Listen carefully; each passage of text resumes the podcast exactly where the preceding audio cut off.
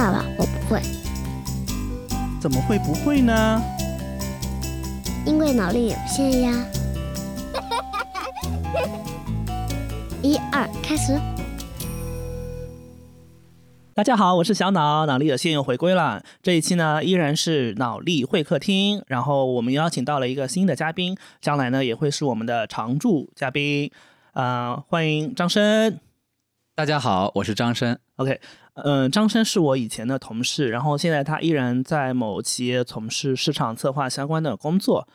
呃，然后张生啊，我最近 遇到了一个小小的困惑，想跟你聊一聊。嗯，是这样子的，就是呃，我最近在拍照，然后我的工作呢，其实是有很大一部分是摄影相关的工作，但是呢，在这个过程当中啊，我就发现我越拍越不自信。嗯，前段时间其实拍了一个产品，但是领导就很不满意，然后我就会觉得特别的失落嘛，就是一直达不到领导的要求，然后我就回头想了想，就是因为我不是科班出身，我在拍照这件事情上是因为兴趣爱好，在某一份工作的时候去做了这样的尝试，然后尝试尝试着，就好像现在变成了我工作中很大一部分的一个工作内容了，嗯。但是我就会觉得，包括其实除了拍照之外，还有就是像拍视频，还有就是像做一些自媒体的运营，其实好像都是自己因为兴趣爱好喜欢，然后自学这样子，呃，跟我本来的专业是完全没有关系的。然后呢，就就虽然都能做一点，但是好像每一没有一样是做的特别精专的，然后总觉得跟人家学院派的人没有办法比。你会不会有这样的一些困惑呢？呃，实际上我和你是挺像的。你刚刚说这些内容，我也有同样的这个感受，因为我也是非科班出身嘛。呃，我大学本科学的是生物，嗯，然后毕业后第一份工作是就是在媒体，哦，然后现在是做市场策划，其实跟我原来的相关专业已经早就不相干了。对，然后我刚入职，这个无论是哪个行当，其实跟你也一样。啊，都是这个非科班出身，然后也同样有这样的压力啊，就是觉得啊，别人都能做到某一个水准，但是好像我并不能做到这样，这个困惑我也是一样的。对，而且我是觉得，在我现在这个行业当中，我好像没有什么相关的这种证书啊，能去认证一下自己的。你比如说，人家法律的，人家可以去考考法考，对吧？你比如说，人家财务的，可以去考一考那个什么呃什么中级证书啊、CPA 啊这样子。我们这个行业好像没有一些比较含金量高的这种这种这种行业证书去认证我们。嗯，好像是的，就是可能没有办法用这种方式来给自己背书。就是我达到了，就像有个台阶一样啊，我我达到了几级几级，那么好像我的这个呃成这个技能也好，或者说是水平也好，达到了一个什么水平？对的，对的。所以越是这样的，越是在这个工作过程当中啊，会觉得没有办法去评判，而且可能相对来说，我们的工作。都是偏领导主观意愿的，那领导觉得好，哎，他可能就是一个比较好的一个工作效果，对吧？领导觉得不好，那我们其实有时候修改起来也觉得呃无从下手这样子。嗯，会这样。不过我觉得就是呃，一方面是领导的这个主观的这个判断吧，这个是肯定的。但另一方面，我们自己其实也会有这种感受，就是哪怕领导不评判，我们也知道可能我们跟专专业的人会有一些差距在里面。这个也是很客观的事情，就哪怕领导不说，我们也会有这种感受。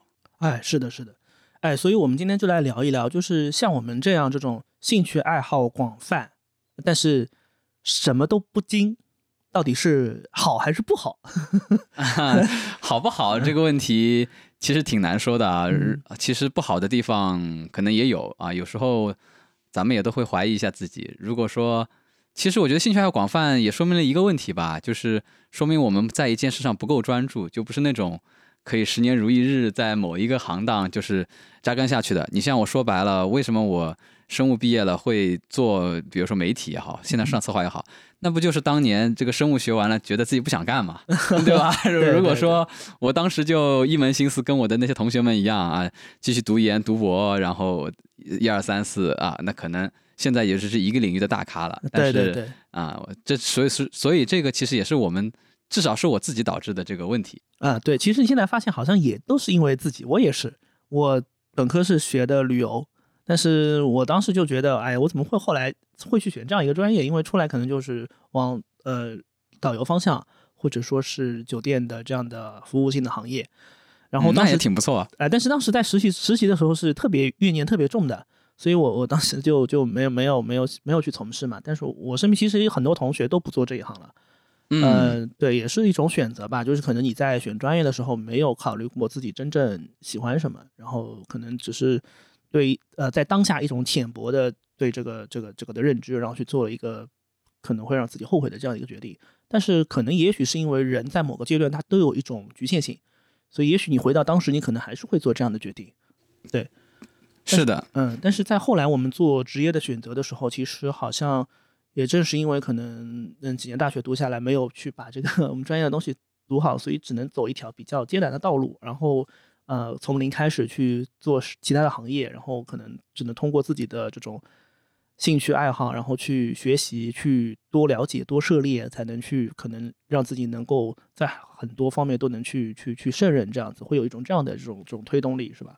嗯，是的，就是我觉得这个我们涉猎相对多一些，肯定是跟我们自己有关。可能我们自己本职的专业就是当时不是特别感兴趣啊，所以说就会把一些时间精力花在别的方面啊。像像我就是当时自己的主业反正不好好学吧，然后 那那时候不是有校内网嘛，啊，对我们我也很很喜欢玩，是吧？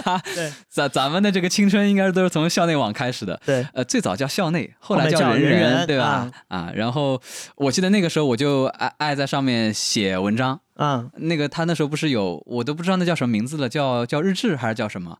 就是好像是日志，对，啊、对、嗯我就在上面天天发长篇大论嗯啊、然后就大家同学们看得很乐呵吧，大概是这么一个状态，所以慢慢的就对写作这个事情感兴趣，然后随最后就从事了这个媒体的行业，其实是这么一个逻辑。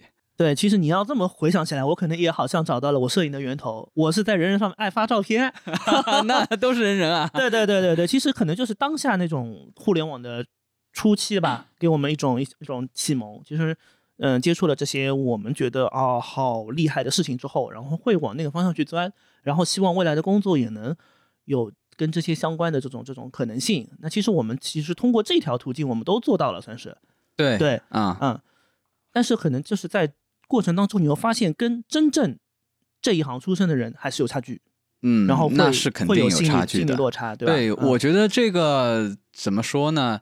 呃，差距这一块其实是看我们评判的一个标准，就是呃，就像我们的这个专业一样，我们没有从事自己本职的工作，也有很多就是媒体专业的也没从事媒体工作。啊，呃那我们跟他们比起来，其实我们还反而前进了一步，但只是我们跟那种常年累月扎根在呃这个媒体行业中的一些就是很资深的人士来说，我们的差距比较大。是的是的应该是这么说，对或者说我们自己对自己的要求会更高，对，然后会觉得差距会很大。我觉得是应该是这么一回事儿。是的，是的，嗯，而且呢，我我发现其实我我我本身兴趣爱好就是比较多的嘛，然后嗯我觉得从影像这件事情来说，我早期是玩摄影，后来呢又开始玩玩录音。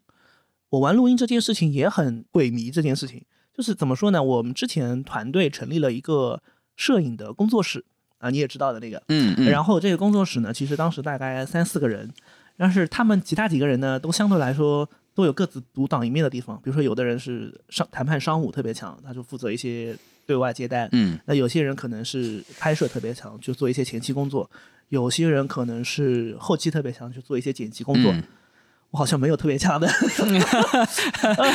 然后我发现录音这件事情没人做，就做同期声嘛。嗯那我就开始想想，当然那个团队我也有参与组建嘛。然后我就想，啊，要不找一个自己的定位？那我就嗯我就从零开始自己去自学录音这件事情。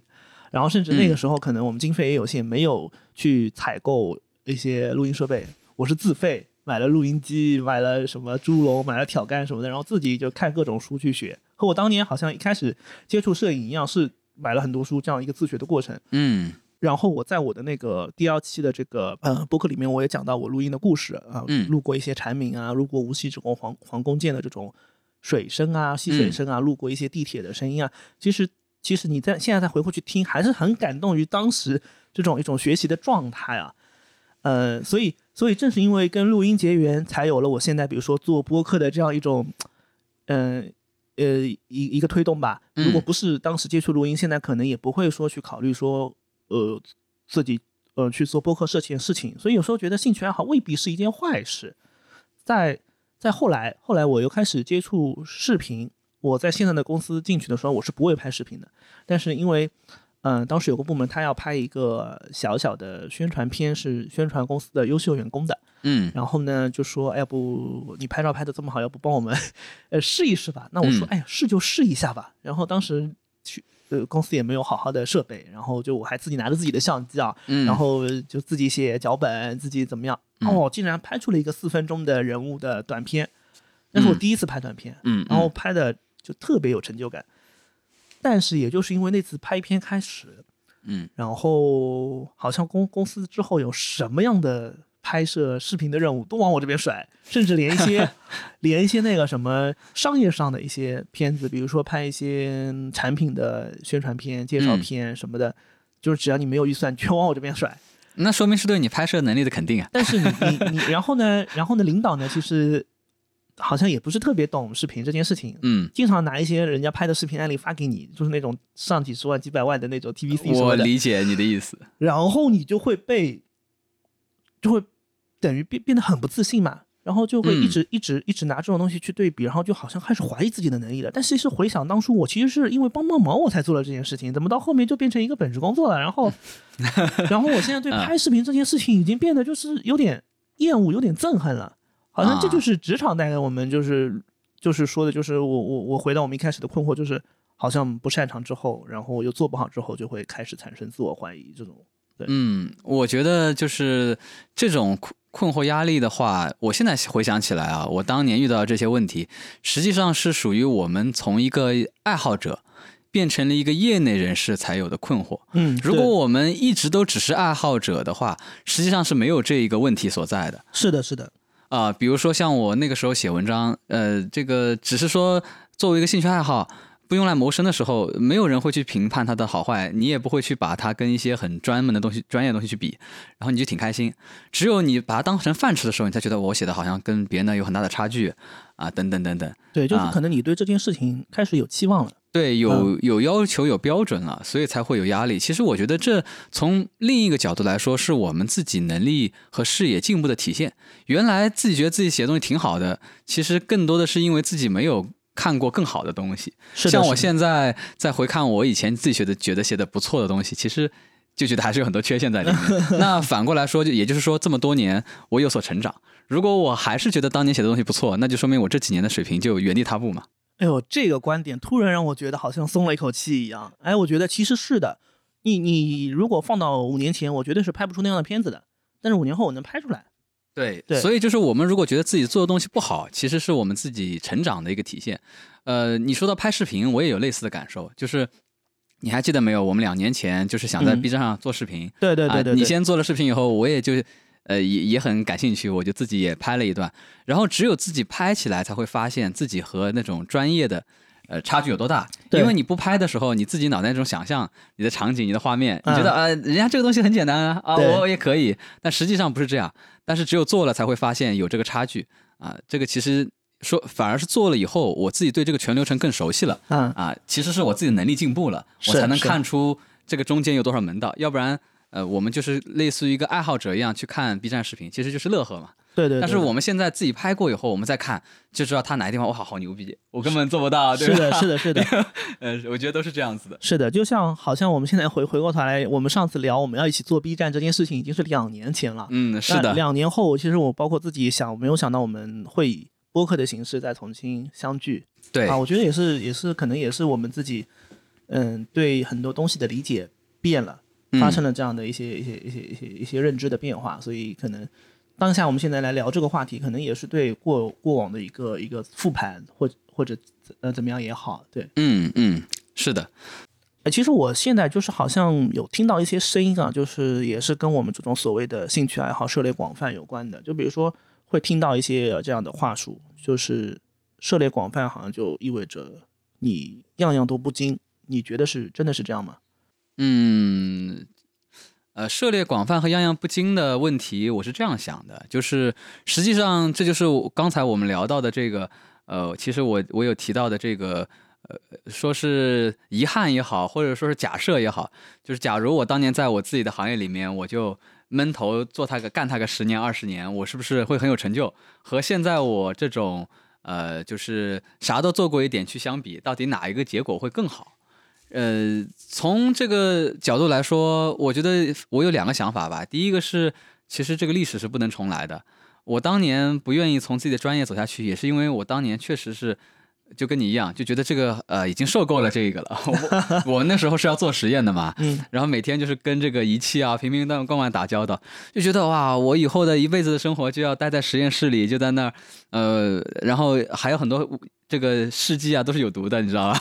然后就觉得哇，这个风险好大呀，就不想干这个事。所以说，你说我如果当年再回到当时做那个选择，我能不能做得很好？这个也未必。啊，只能说是我我当时呃选择了这个自己感兴趣的项目，做到现在也是我主动去选择的，主动去选择的一个结果。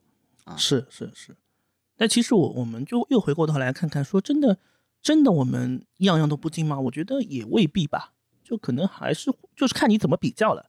对，就你所谓的这个精通的定义是什么？对，精通定义很重要，就是真的是像就是。历史上的类似于达芬奇这样的全才，其实现在是肯定做不到的。是，是因为现在每一门科目的这个行业的这个深度都很深。对，呃，没有一个人可以说我穷尽所有的项目啊，所以这个呃样样精通是不存在的啊。至于说是一样精通和这个呃样样涉猎广泛的话，那可能就是我觉得也是这两个是不矛盾的。嗯嗯嗯。就我们虽然说可能涉猎的内容比较多。但还是有自己更拿手的东西，对对对对，这个是我觉得是不会变的。对对，就像其实呃，最近有一个很火的话题啊，就是最近 AI 炒得很火，从那个 ChatGPT 出来之后，就是我我现在回头看，虽然我们可能没有好好去研究过这一项内容，这个人工智能这个底层的技术问题，我们可能都讲不明白。嗯，但是我觉得 AI 无论是从广度还是深度来说，可能在某些方面都会比。可能人类会有一些进步，嗯，那我觉得广度可能就是一种涉猎，那我觉得深度可能就是一种精通，对吧？嗯嗯，就是你如果跟 AI 比精通，它可能广度会比你广；你如果跟 AI 比广度，它可能对某一行你不熟悉的也会比你精通。嗯，对对对啊，所以所以社会上我觉得会出现这样一种声音，就说啊，AI 来了，我们会不会失业？其实。我觉得是不是很多人也开始面临了这样一个所谓涉猎广泛和精通这样一个？其实，如果从这个人工智能对于这个行业的冲击，到底是先冲击涉猎广泛的，还是说先先精冲击精通的？这个其实很难说的。很难说。你说到这个，我其实想起来，AI 其实第一个干掉的行业是精通的行业。我们真正第一次被人工智能打败是围棋。啊，对，AlphaGo。那柯洁他不牛吗？他难道不是这个行业里面最顶尖的、最专的、最深的人才吗？对对。但他也下不过 AlphaGo。是是是。那你能说柯洁没有意义吗？没，我觉得不能这么讲。对对对。呃，如果从人工智能角度考虑，我觉得可可以不用想想这个问题。那我觉得我突然释怀了。我觉得我们再牛逼，没有柯洁在这个围棋上的这个造诣牛逼啊！对啊，是啊，人家都输了是吧？我们输给人工智能，这也是理所当然。理所当然的，甚至我们其实觉得输给生生活中的很多在这一行已经有很多年建树的同事也好，其实也是很再正常不过的一件事情了。嗯，当然，我觉得人嘛，总要是对自己有无限进步的这种要求的，所以可能比如说我们现在在摄影上。或者在你的写作上，我们可能也会对自己有一些要求。就像前段时间我，呃，有一个拍摄的任务，是我要拍一个水晶的一个奖奖杯。那我公司其实是没有那种摄影的棚灯啊，或者说是背景布啊，什么一些配件的。那当时领导要的急，在微信上跟我讲呢，要拍一张这个照片，叫我拍好一点。那我当时我就简简单单找了一面是我们公司 logo 的墙。然后，然后拍了过去。那其实你你也知道，那个效果，如果你不去做一些设置，那个奖杯其实上面可能字啊什么都看不清嘛。所以领导是很不满意，那当天就就可能有点批评了嘛，这样子。那当时我的是一个心态，就是觉得可能我我会苦于，哎呀，没有这些设备，没有什么，我会很难受很难受，或者怎么办？我我又不是科班出身，我会有这种一个负面情绪先产生。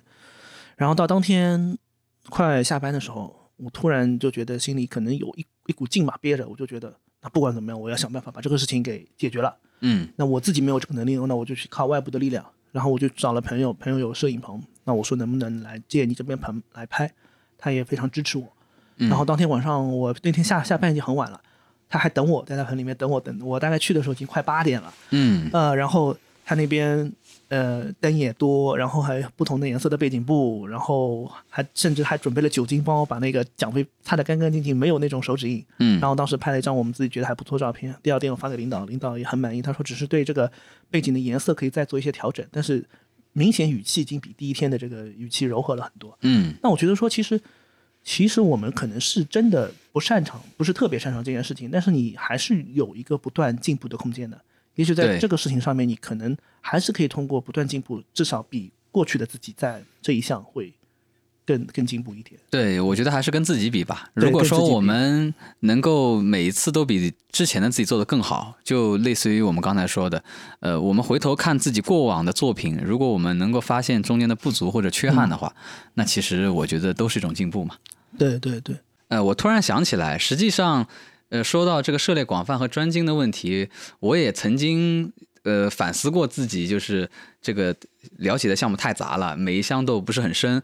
我也曾经想说，在某些方面就是钻研下去，但是也走过了不少的弯路。嗯，举个例子呢？就是我觉得这里面走过的误区，第一个是呃，到底在哪个方向上钻研下去？嗯呃，我觉得我在专精上的一个误区就是自己有时候一开始的设想和最后的实际情况有很大的偏差。呃，我曾经最开始其实我也喜欢摄影，我最嗯曾经在摄影上，我那时候就想说啊，我要好好的把我这门技能打磨打磨。我还特意去，因为摄影还涉及到前期和后期，对不对？对，我当时就说，哦我后期啊、呃这个 Lightroom 啊、PS 这一端，我想好好的去去学习一下。我甚至还去学了很多课时的这个课程。嗯但是实实际的情况是，呃因为我的这个平时的工作也好，还是说我的这个业余时间也好，真正要去做这些复杂的这些剪辑的这个时候是很少的。嗯所以这些学过的东西回头就不记得了。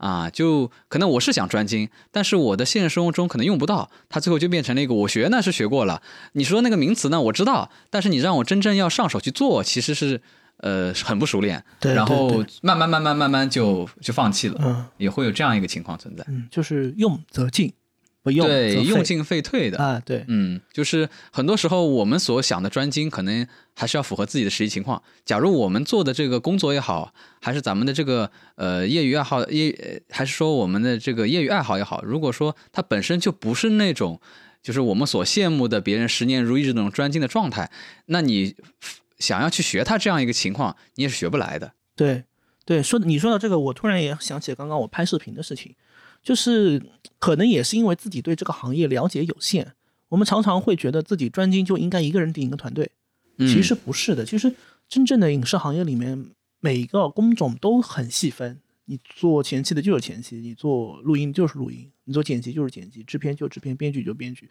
但是往往在一些企业里面或者一些小团队里面，你没有这么多的人头费用预算，嗯对吧？对你可能很多人就可能一个人要干几个人的活，以至于你每个活还是不专精。对我们其实，呃，除非是在那种细分很细的这个工种上，要不然你必然是会以一个杂的一个状态来状态来出现的。对而且其实专精还有一个问题是，呃，现在的技术在进步，嗯，我们所谓的可能想专精的那一个点，它有可能是会被淘汰的。是，啊、我其实自己回想，我们玩摄影就知道，嗯，最早玩相机的时候，那个参数设置啊，各方面多么复杂。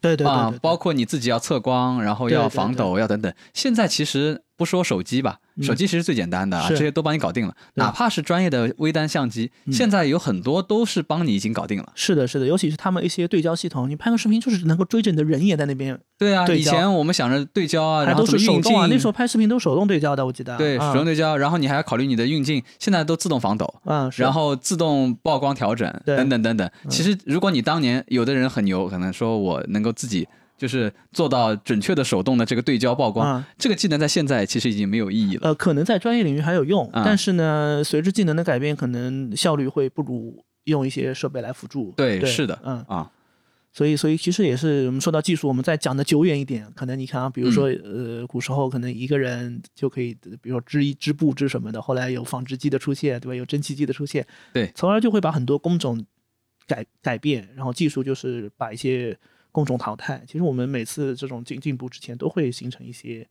一些这样的变变动，职业的变动也好，或者一些行业的变动也好。嗯所以，所以你与其说你现在的专精和广泛，也可能只是现阶段这个时间段的特殊时间节点里面的。对，对，呃有可能也不存在我们想象中的那种，就是呃怎么样的一种特别的专精状态是，啊、有时候其实也是怎么说，我们看到的一些呃就是故事上的例子，嗯会有这种啊、尤其是像可能。呃，日本那边会多一些啊，什么嗯煮饭仙人啊、寿司仙人，觉得他 十年如一日的在干同一件事对，儿这，种匠人精神啊，对，对匠人精神。但是嗯可能对于我们来说，呃如果我们确实客观条件做不到这种状态，嗯你去想网络上面凑，其实也是很困难的。是是是。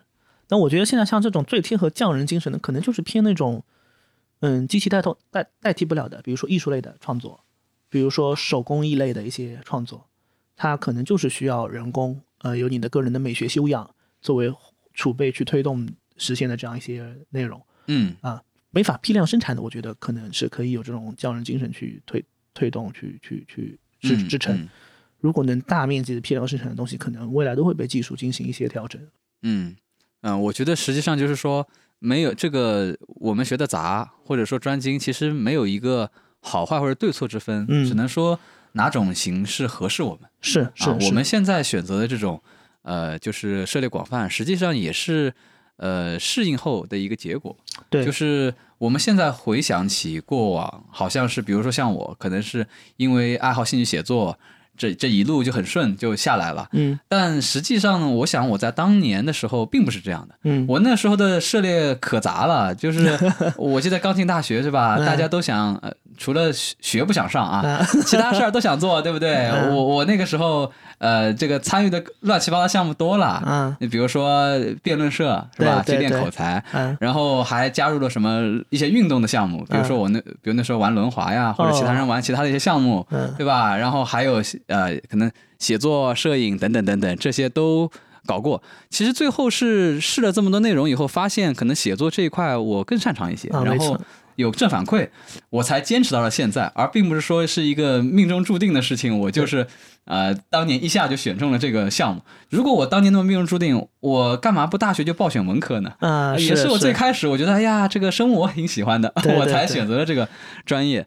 所以说，涉猎广泛，我回想起来，其实是我们自己了解自己的一个过程啊啊。我们没有尝试过这么多东，呃，可能有的人很幸运，他生下来就知道自己啊、应该做什么啊，对天选之人。对但但至少很遗憾，我不是那样的人。嗯，我其实，在年轻的时候，自己喜欢啥根本就不清楚，是我也是，我也不清楚，所以都啊是靠这些东西试下来啊。啊，才选择了这条路。对，其实我现在想想，三十多岁看现在的自己和你看二十多岁的自己的时候，还是有很多进步。就是你会，你思考问题的方式就没有那么激进了对，啊。对你现在做选择可能会比以前更谨慎。还嗯，虽然我觉得我可能对这个东西感兴趣，但我不会像以前那样马上切换赛道，我可能会先去了解，嗯哎嗯，可能了解了两个月之后发现，嗯，不太适合我，那也许就放弃了。对，对，会有这样的情况。嗯，但我觉得就是说，你涉猎广泛并不是一件坏事儿。从我现在跟你聊下来之后，我有个新的感悟，就是我觉得为什么我们会涉猎广泛，是因为我们对这个生活还是抱有一些好奇心的，还是抱有一些热情的，对，其实好奇心我觉得很重要，很重要。就是我们所有这些想要接触的这些尝试的事情，都是我们自己自驱想要去做的。这个没错，对。而且从某一个方面来说啊，就是这个叫也不叫是说好话，嗯。我们其实在最开始做这些事情的时候是没有功利性的。对对对，是没有功利性的。我现在想起来，虽然说我的兴趣爱好最后改变了我自己的人生轨迹啊，改变了我自己的职业嗯，啊，改变了很多事情，对。但是在最开始的时候，它其实是没有任何好处可言的，完全是。是我自己感兴趣。对。你想，我那个时候写文章，它也不会带来钱，是，而且我们那时候除了像人人网这样的上网以外，我们呃发短信什么都是要钱的。我那个时候还干一件特别，现在想起来特别蠢的事儿啊，嗯。我会在一些这个过逢年过节的时候，自己去编一些就是类似于打油诗也好，还是这样短信去、啊啊去发。那个时候又没有微信，啊，对对，一毛钱一条，啊我就这样硬生生发的。其实，哦，你说都是亏的 是对，但是你自己内心有这种洋洋得意的感觉啊。其实就像我们现在在录播客一样，啊你说我们大家花了这个时间对啊，现在大家都很忙啊，啊很忙尤其是都带娃以后，我我张生今天就是把娃先放在家里放了两个啊小时，你也是一样呃我也是啊。然后然后我们待会儿录完了还要各自去带娃。对，就是我们完全是凭着一种热爱在做这个事情。是，我觉得我们凭热爱做这件事儿，呃，其实兴趣爱好是最好的驱动力。呃，相反呢，如果说我们对这件事儿没有兴趣，我们其实反而不会有这么多的收获。其实涉猎广泛和专精啊，我觉得之所以会对立，本质上还是可能大家对于时间上是有焦虑的。对，是的，我们会觉得时间不够用，对会想象，如果说因为都是做选择题嘛，我们同样同样有一个下午，我们同样有一个下午，呃，到底是说呃尝试一个新鲜的事物好，嗯，还是说把我们原来的事情做得更深入也好，这其实是要取舍的。是。啊。我因为两边不可兼得，我们才会去纠结，我们到底是应该再去开启一个新的爱好呢，还是说继续专进原来的？尤其是像我们也算人到中年了，对对对，啊，就会觉得自己跟当年啊是二十二岁的时候不一样，嗯。那个时候有无限可能，可能。我是哪一种都无所谓，我有这个试错成本。嗯。现在就觉得，如果我再要去开启一个新的赛道，这个别人的里面的选手已经那么多年了，啊然后我要去跟他们去拼，我要去怎样去投入，呃，其实有时候想的很多，以后就会让人踌躇不前，对对对就就会畏首畏尾。对，是这样子的。就像我，我现在很多同事有身边有好几个最近在面对职业的选择嘛，有些是离职了，嗯他可能本身在这个赛道做了很多年，但是也没有做到特别高的位置。但是现在发现，可能在这一行可能也到一个瓶颈期了，想去尝试新的赛道，嗯就提着离职，贸贸然提着离职。但是提完之后又发现，其实还没有找到新的方向，但是又没有不太愿意从从头开始做，对所以，会就会面对面对一个进退两难。但是你同样要需要面对养家的这种压力，嗯、对怎么样去取舍？其实我们我们很多人其实都会面对这样的问题，而且我觉得大家因为可能现在因为延迟退休嘛，职业生涯被拉长之后啊 是啊，对吧？我觉得可能未来不只是三十五，未来可能四十四十五、五十都要面对这样的选择的困难。嗯啊，然后，然后我们可能因为有有这种经济的压力，有这种年龄的增长，体力的不如从前，我们可能跟越来越年轻的人竞争力会越来越差。嗯那其实你说这种焦虑有没有？肯定是有的。对于未来这么长的职职业生涯的一个一个周期来说，呃，所以其实每个人都会可能多多少少都会面对这样的嗯选择的时候会不知道怎么办。我今天公交车上，我跟我妈出去正好办点事儿，然后我妈就问我：“你怎么还没给你儿子报班啊？”我我我儿子现在小小班嘛，嗯对吧？我妈就急得不得了，她说：“你看我们家里朋友家的小孩都学了好多个了，你放到两年前、三年前的我，我早就可可以给他去这种规划了。但是嗯去年因为自己这个生病的原因，后来想通一件事情，就是我觉得不用急啊，就是你现在给他一些足够的童年，就是你从中班开始去再去给他报一些班，或者甚至大班开始，我觉得也是来得及的。虽然很多人都在，哎呀，小朋友现在这个拼音啊，必须幼儿园学完啊，到学小学就不教了。那我说学了拼音就学嘛，也嗯不用把这个学拼音想的这么难的一件事情嘛。我觉得我们大家小时候不都这么过来的嘛？就是我觉得很多家长自己也就是在人为的去制造一些恐慌。我因为我前几年自己就是制造恐慌，然后我为了学区房啊什么的，然后睡不着觉什么的。后来发现，等到小孩出来的时候，你陪着他成长，他的成长速度很惊人的，并没有我们想象的那么木讷、那么笨。他有时候接受一些新鲜事物的能力，比我想象的快多了。所以我我现在反而完全不焦虑，反而对他的这种放下来了，我反而更焦虑自己，因为我觉得我们是小孩的榜样，我们自己都没有做好的事情，为什么把这种压力全加在小孩身上呢？嗯对，我是觉得，就是其实未来啊，不管是小朋友的未来，还是我们的未来，其实是很难去规划的。对，我们谁也不能够确定，至少我不能确定我十年后会做什么。我也不知道这个很难说，我到底是在现在这条啊、职业生涯上走到黑，嗯还是说又有可能有一些新的变化，嗯这个都不好说。但是我觉得，呃，解决这个焦虑的最好的办法，就还是保持好奇心。对只有自己的兴趣点在这里，你才会去了解的更深入，嗯可能才会有一个呃因果的开头。对啊，我们所有的现在这些后面回顾的这些事，都是因为当年有一个开头。对但是你在做当年那件开头的事情的时候，你是不会知道十年以后会是这样一个结果的。是是是，啊对所以我觉得，与其说是去想这么多呃不确定的事情情，不如把眼光聚焦当下。对呃，我现在感兴趣什么，我想在什么方面钻研，我就不要记这些得失，不要记这些投入成本，或者说是划不划算，我先去试一试再说。是，它有可能失败了，对这很正常。就比如说我自己去拍视频，对我当时觉得别人拍的挺好的，我想嗯试一试，然后我发现，啊、无论是这个呃时间成本还是拍摄手段等等方面，我做不到人家那样。但我至少去试过以后，我会知道，我才真正知道到底是怎么一回事儿，我反而不焦虑了。是是是，就是我没事之前，我会把这件事想的，呃，过于简单也好，过于困难也好，嗯，但那个想象都是极其不真实的。对只有我自己试过以后，呃，哪怕差距很大，但是我也知道差在哪里，我反而就不焦虑了。对，其实我们焦虑只是时间，焦虑更多的是对不确定性的焦虑。对就因为我们不了解。对那与其这样，我们去试试嘛，对吧？包括小孩的也是，嗯。我们带着他去试试嘛。你老是很多家长我看着然后说、啊你怎么不读书不看报，结果自己不读书不看报，什么都不知道，你还要逼着小孩，你本身没有做好很好的引典范嘛，引引领嘛，对吧？现在回过头来想想，觉得哎，涉猎广泛其实不是一件坏事儿，甚至我们就是因为涉猎广泛，我们在不断的开拓自己的眼界，不断的去开启对新赛道的认知、认识，不断的去播下那一颗颗种子。对，也许其中某一颗种子在十年或二十年后就能长成参天大树。对，我觉得我们的呃，这个无论是职业生涯还是说是人生的轨迹，之所以有这些转变，嗯，其实都是我们当年就是爱好、兴趣爱好广泛所带来的。我们也只真是只有有这么多的感兴趣的内容，我们在未来某一个时刻才有的选。没错，嗯对。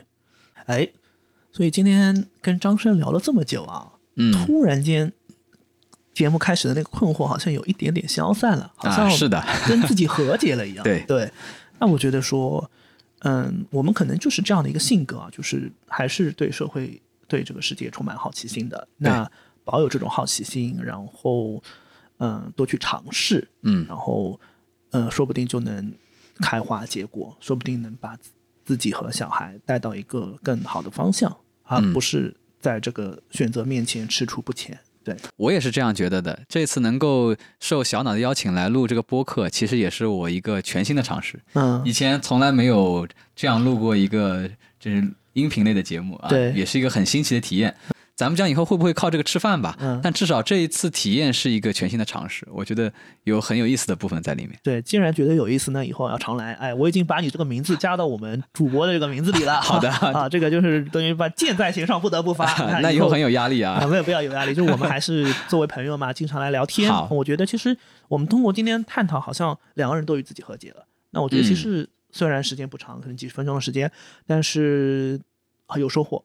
嗯，我觉得这个这个就是可能就是也是我们在尝试过程当中开出了一朵小花。对我也希望我们的亲身经历能让听众朋友们，呃，能够有所收获吧。就这是我们自己真实的一个感受，一个过来人的经验。嗯，呃，虽然可能我们的听众也没有多少，但是如果说你听到我们的节目，如果说你能从中收获到一点可能微小的帮助，我们都觉得做这个节目是很有意义的。